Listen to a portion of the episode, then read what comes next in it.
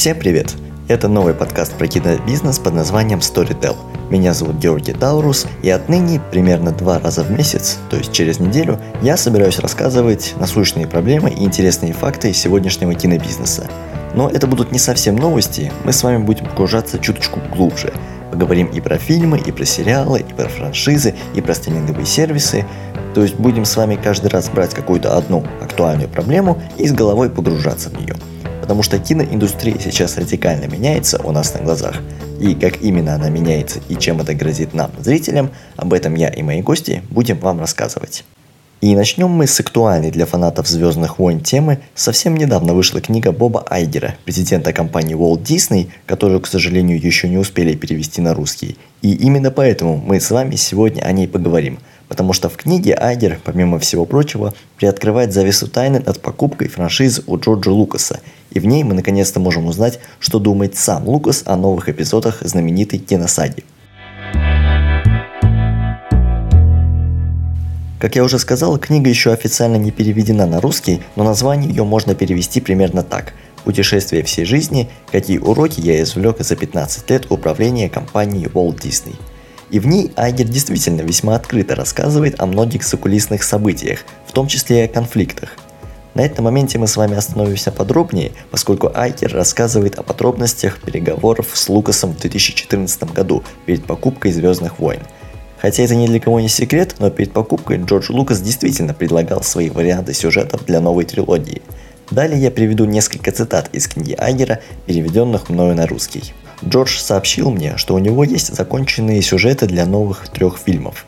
Он согласился выслать нам три копии. Одну для меня, вторую для Алана Брейвермана, старшего вице-президента Дисней, и одну для Алана Хорна, который только что был назначен главой студии. Мы с Аланом Хорном прочли наброски Джорджа и посчитали, что нам нужно их купить. Тем не менее, в договоре мы четко указали, что это не накладывает на нас обязательства придерживаться тех сюжетов, которые он изложил. Заметьте, как Айгер сам описывает эти события.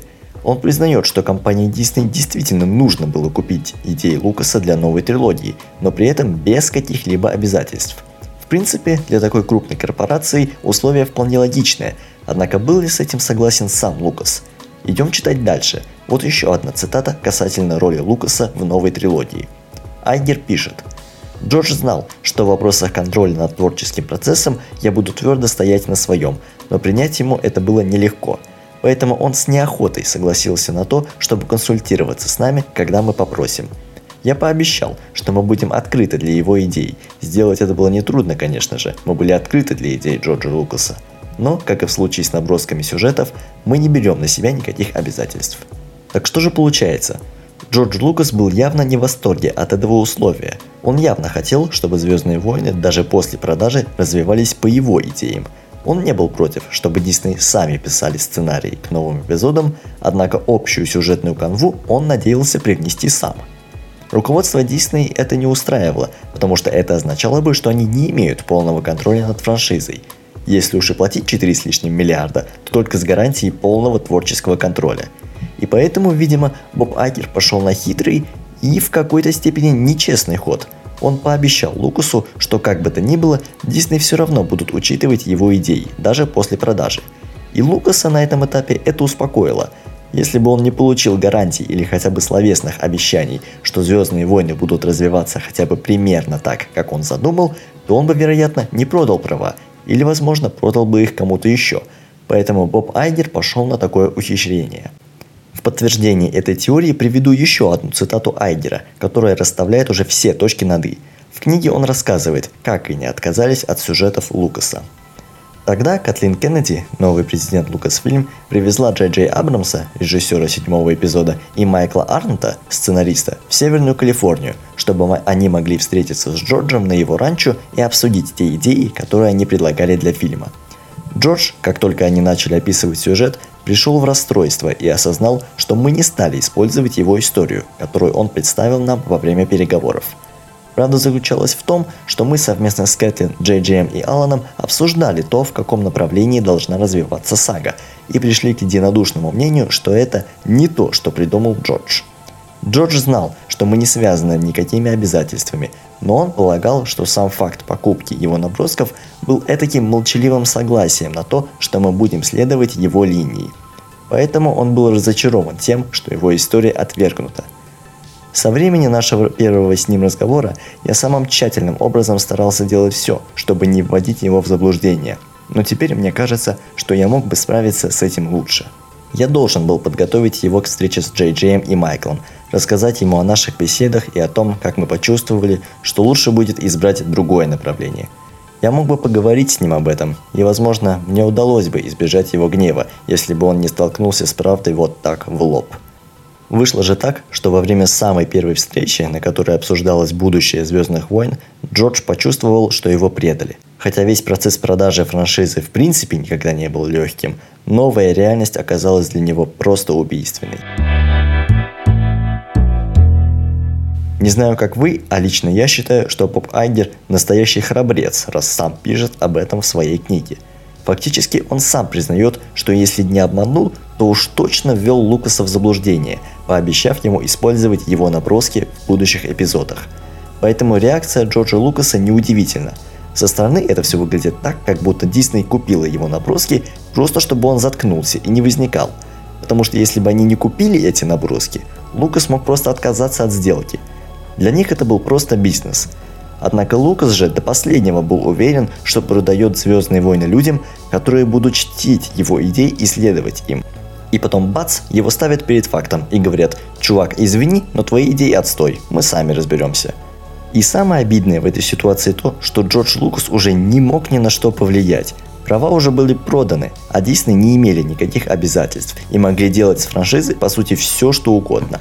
Даже если бы они решили превратить «Звездные войны» в гей-порно, Формально они имели на это полное право, и Лукас бы никак не смог им помешать. Впрочем, тут стоит сделать важное отступление. Неужели никакие из идей Джорджа Лукаса не понравились Дисней?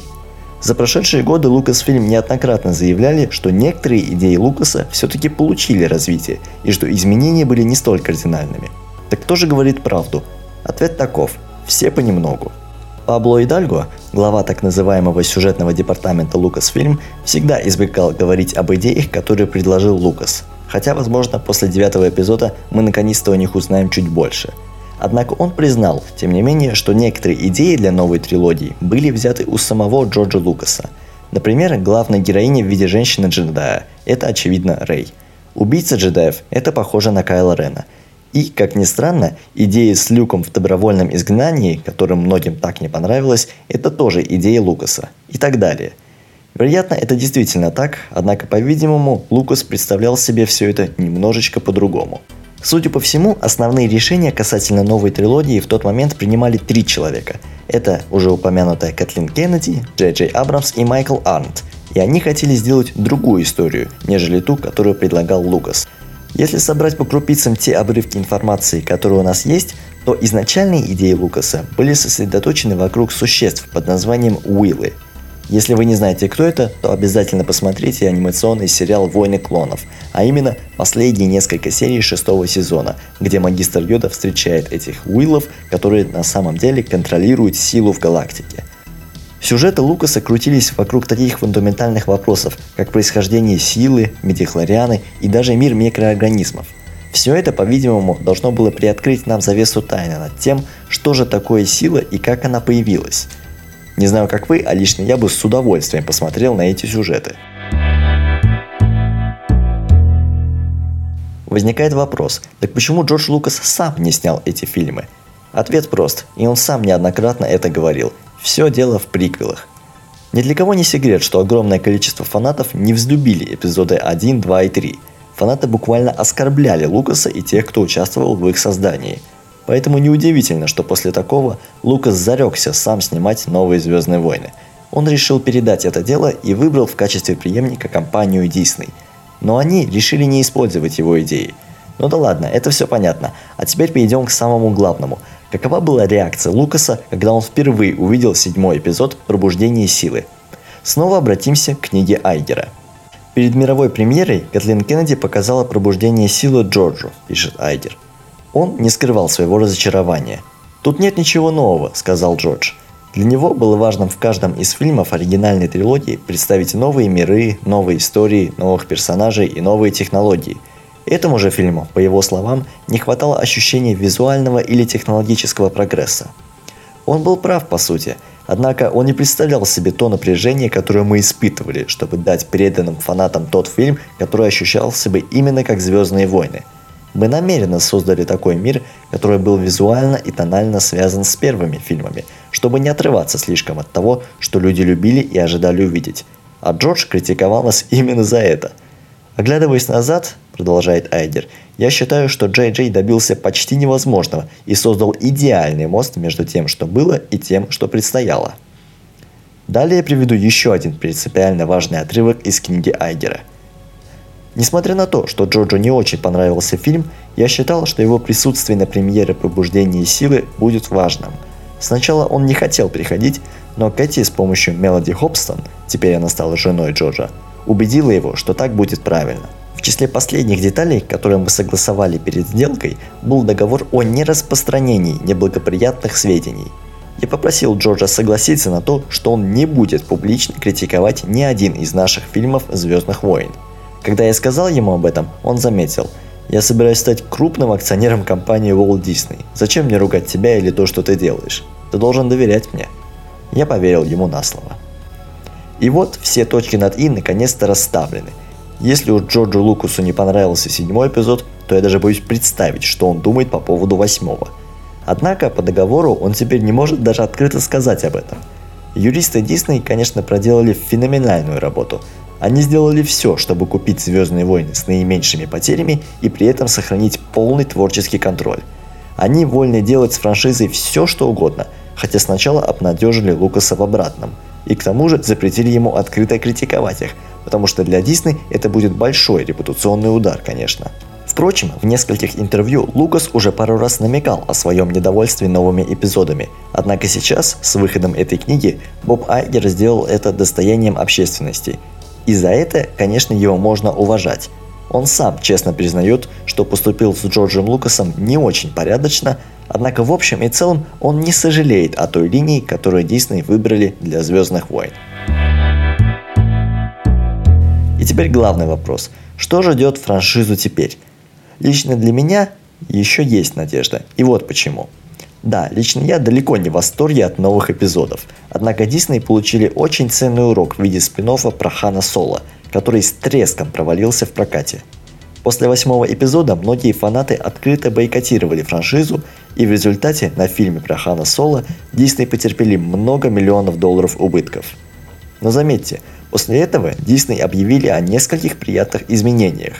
Во-первых, возвращение мультсериала «Войны клонов», финальный сезон которого выйдет в феврале следующего года. Потом сериал про Оби-Вана Кеноби, которого фанаты давно ждали. Сложно сказать наверняка, но похоже, что Дисней осознали свою ошибку в той или иной степени и теперь пытаются прислушиваться к желаниям фанатов. Кроме того, точно известно, что к работе над девятым эпизодом был снова приглашен Джордж Лукас. Да, в качестве консультанта, но это уже что-то – и неудивительно, ведь если Дисней облажается и с девятым, финальным эпизодом киносаги, то над «Звездными войнами» по сути можно будет поставить крест. Многие фанаты окончательно потеряют веру и интерес к новым спин или сериалам, которые планирует Дисней.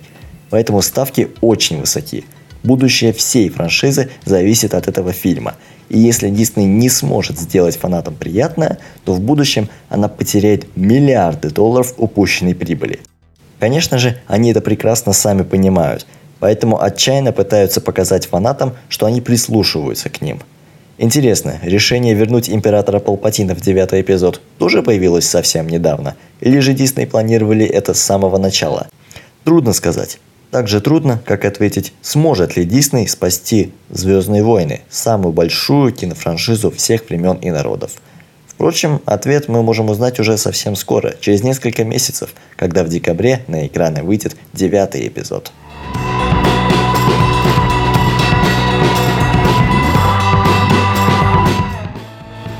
На этой открытой ноте мы с вами и закончим. Увидимся с вами в следующем подкасте Storytel. С вами был Георгий Таурус. Всем удачи и пока!